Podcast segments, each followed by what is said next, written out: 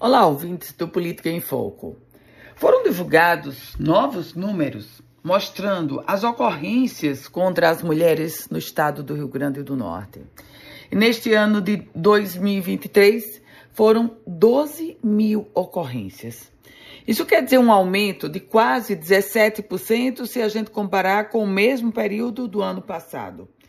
Mas tem um outro dado que precisa ser posto nesse cenário. Recente relatório do Tribunal de Contas do Estado escancarou que mais da metade das leis criadas, aprovadas, sancionadas de proteção às mulheres, elas não são implementadas. Ou seja, na prática, mais da metade das leis criadas aqui no Rio Grande do Norte para proteger as mulheres e atuar preventivamente na violência contra essas mulheres, essas leis não estão valendo na prática. Ou seja, meus caros ouvintes, estamos diante de uma realidade onde é crescente a violência contra a mulher e os números estão postos.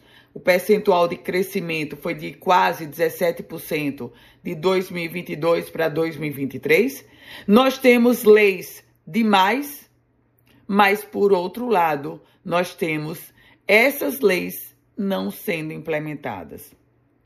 Não faltam leis, faltam execuções, ações de execução para essas leis. Sobram atos de violência contra as mulheres.